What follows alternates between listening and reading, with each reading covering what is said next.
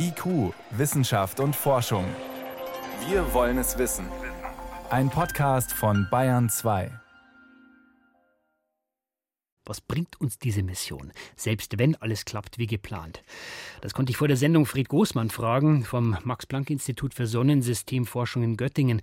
Erste Frage: Auf diesem Asteroiden, da ist es dunkel, da ist es eiskalt, dieses Ding ist alt, scharfkartige Felsen.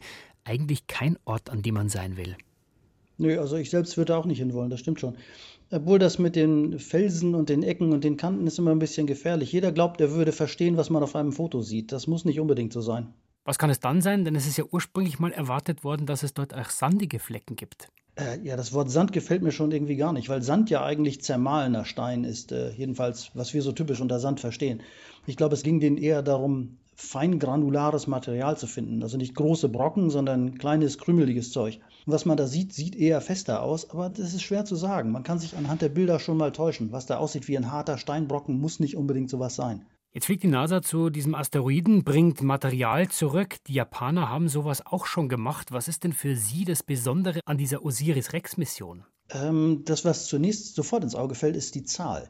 Die Hayabusa-Mission, die ja wiedergekommen ist nach langer Zeit und vielen Schwierigkeiten, hatte so Milligramm im Gepäck.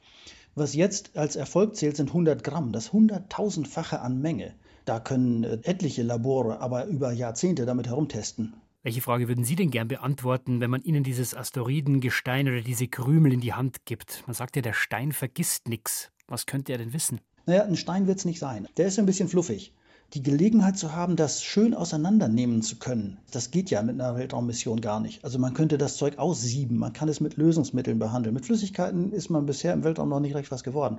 Äh, Wäre fantastisch, was man mit den Proben auf der Erde alles machen kann. Was könnte man sich denn vorstellen, was rauskommt, wenn man diese Methoden anwendet? Ja, man kriegt zunächst mal die Zusammensetzung, also ganz per se raus, was äh, schon mal interessant genug ist.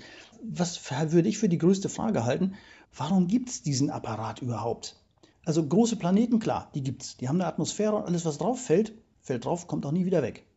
Und wenn so kleiner Staub durch die Gegend fliegt, der bündelt sich, der hängt sich zusammen und der bildet seine Wollmaus und gut. Aber gerade diese Zwischengröße von den leichten Lockeren, wenn die aufeinander prallen, dann zerlegt's die eigentlich nur. Aber die sind da, die gibt's, die sind irgendwann zu dem gewachsen, was sie sind. Vielleicht kriegt man das anhand des Materials raus. Ich finde das völlig faszinierend, dass diese Himmelskörper überhaupt existieren. Jetzt ist es ja ein Riesenaufwand. Warum ist es besser, dieses Material zur Erde zu holen? Wir könnten doch auch einfach dort landen und es dort untersuchen, wie es normalerweise gemacht wird.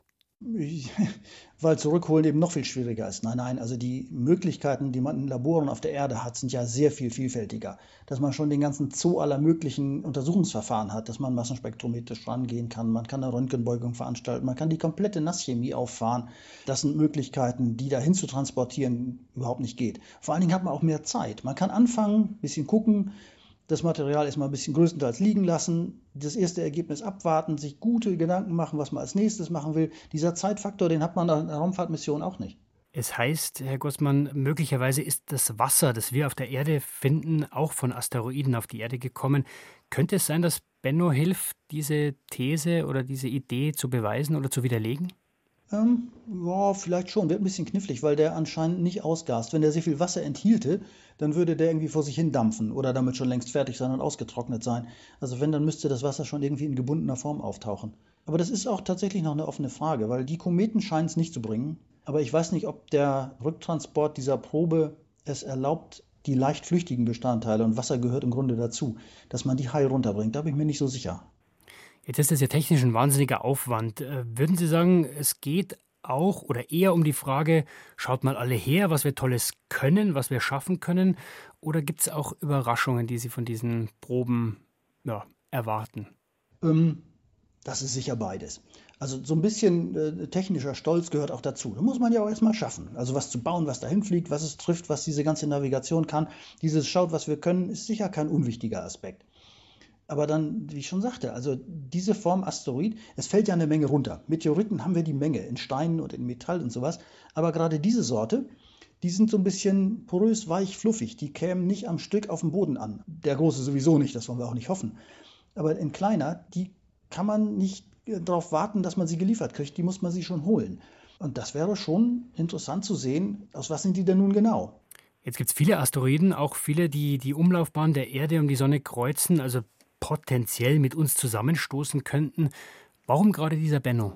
Nur ein bisschen Zufall wird es auch sein. Aber wie Sie schon sagten, ähm, dass es ein Erdbahnkreuzer ist, das heißt erstens, der ist gar nicht weit weg. Man kommt also ganz gut mal hin. Denn so im Vergleich ist diese Mission, diese Osiris-Rex, ja nicht besonders lange. Die sind ja innerhalb von zehn Jahren nach Start schon wieder da. Und dann gibt es auch dieses Element der Dramatik dazu. Nicht? Dieses Ding könnte auf die Erde fallen, Wahrscheinlichkeit ein bisschen klein, aber es könnte.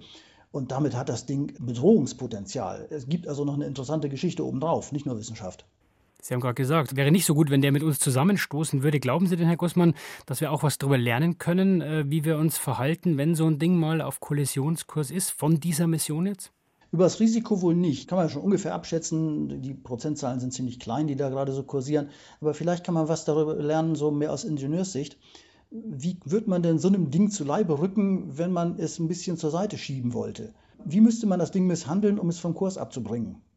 Und wenn ich mir den so ansehe und so leicht und fluffig wie der ist, dann würde ich ihn nicht schubsen, sondern schieben. Also ganz sanft, aber lange. Also da glaube ich, für die ingenieurstechnische Herausforderung, da könnte das schon Ergebnisse bringen. Und dann könnte es uns im Wesentlichen das Leben retten. Tja, ne? als Saurier wäre man doch äh, stolz gewesen, sowas haben zu können. Also mit der Hilfe dieser NASA-Sonde Osiris-Rex haben Ingenieure Material von dem Asteroiden aufgesammelt in 320 Millionen Kilometer Entfernung. Jetzt muss die wertvolle Fracht dann nur noch zurück zur Erde kommen. Dann schauen wir, welche Geschichten drinstecken. Das waren Informationen und Einschätzungen von Fred Gussmann vom Max-Planck-Institut für Sonnensystemforschung in Göttingen. Herr Gussmann, ich danke Ihnen für das Gespräch. Gerne, Herr Geier.